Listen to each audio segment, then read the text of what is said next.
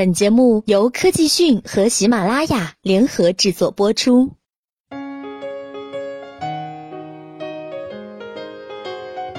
微信小程序变身大老虎，互联网及数字营销要变数了。最近万众期待的微信小程序终于上线，虽然微信小程序身上背负着一个小字，但恐怕任谁也不敢小看。小程序可是名副其实的大老虎。让互联网及数字营销从业人员不得不心惊，或许这就是所谓的新风口，好像也不是那么一件容易的事儿。从微信小程序上，我们能看出张小龙的意图，其所领导的微信团队在很大程度上淡化小程序的技术含量及营销成分，诉求更多、更具有个性化、更富有创意的小程序。这无疑会对互联网及数字营销行业产生巨大的影响，其表现主要有四个方面。首先，对微信生态的影响。去中心化方式巩固自身流量入口地位。微信以小程序截流线上长尾 App 流量，抓取线下商家流量，以搜索和二维码、微信群分享为手段，形成微信内接触、使用、分享、扩大、再接触的闭环，是类公众号模式的升级版。第二点，对原生 App 的影响，释放中小企业开发负担。小程序对重度高频 App 没有形成冲击，大量低频长尾 App 原本就处于低流量的僵尸状态，不存在流量被抢流失，反而可借助微信小程序获得再生。小程序本质上释放了中小企业开发原生 App 的负担，也降低了用户使用低频 App 的成本。真正形成冲击的是可装可不装的腰部 App。第三。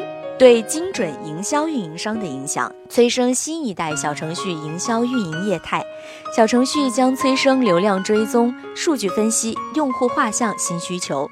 精准营销企业将涉足小程序筹划、开发、运营和数字跟踪，同时利好传统门户、楼宇广告商对线下媒介进行互动营销改造。第四，对线下产业的影响，促进线下商业场景上移，便捷易用特点有望提高 O2O 类营销用户转化率。未来生态渗透金融、理财、物流、教育、交通、IT 科技、副媒体。生活服务等领域，使传统的线下服务商，特别是中小型企业形成 O2O 解决方案，加速场景融合。以微信小程序为例，开发者应该把更多的精力放在开发小程序的产品逻辑和交互设计之上。如果我们只是单纯的考虑如何把 App 的部分功能平移到小程序上来，又或者是单纯的想着如何让小程序在微信上获取最大的营销价值，那么结果往往会和你的预期大相。径庭，而且微信小程序对基于微信生态链的运营团队提出了更高的要求。过往的订阅号和服务号运营团队只需要配置内容创作者、编辑策划人员、市场运营人员即可。现在看来，想要玩好微信小程序，我们需要配备产品经理、前端工程师以及可能需要的程序员。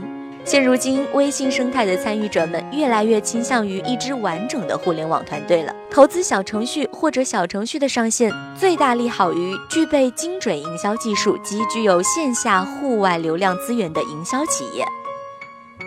好了，更多资讯请关注科技讯。